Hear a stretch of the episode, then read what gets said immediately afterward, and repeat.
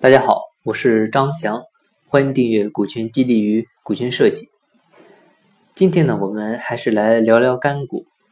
嗯，最近呢，还是有朋友在问啊，干股和实股有什么区别？啊，虚拟股份有什么意思？还有限制性股份啊，业绩股份期权啊，为什么要做这么多不同的股权激励方式？其实我们简单来看的话呢，嗯，如果从法律上来讲，真正意义上的股份。啊，其实就是你在工商登记呃注册上的那个股份啊，也就是我们称的实股啊，其他的干股、虚拟股都是我们演化出来的。那针对于股份中的这么多权利呢，给它进行拆分。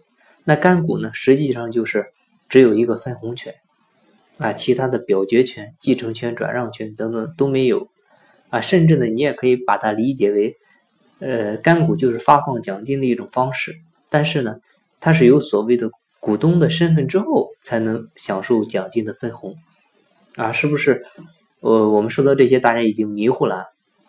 其实我们说的股权激励的方式呢是非常灵活的，啊，尤其对于非上市公司来说呢，目前国家对于这一块呢也没有非常明确的规定和约束，啊，在我们国家，你知道，现实情况是，只要法律不禁止的，啊，没有说的，你都可以去试着做。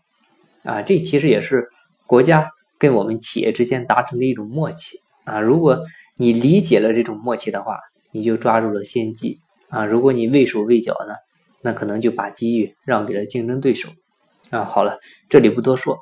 那为了让大家更加形象的理解干股的含义呢，我们举个很清晰的例子啊，也是一个非常好玩的干股的模型。其实呢，干股啊，就和我们有些企业。给员工准备的员工公寓和员工宿舍类似，你看干股获取的话呢，一般是要有一个授予条件啊，不会直接入职就给你啊。通常授予条件呢是你的工龄到了一年或者两年以上，然后呢绩效考核达标啊就可以授予干股。那员工公寓呢，通常也不是你来了之后就让你住啊，通常呢是员工入职有一个实习期。啊，实习期通过以后呢，公司允许你免费的入住员工公寓，啊，对吗？然后这里的授业条件呢，就变成了实习合格。然后呢，如果说你做的好的话，公司呢通常会考虑给你加持干股的股份啊，比如说有五个点涨到十个点那这实际上就相当于你原来住的是员工公寓，后来呢，公司免费给你升级到了。星级酒店的房间啊，或者说干股部部分呢不给你加持，直接呢给你转成实股，那就等于是公司把员工公寓的房产证上改成了你的名字啊，就是把房子赠予了你。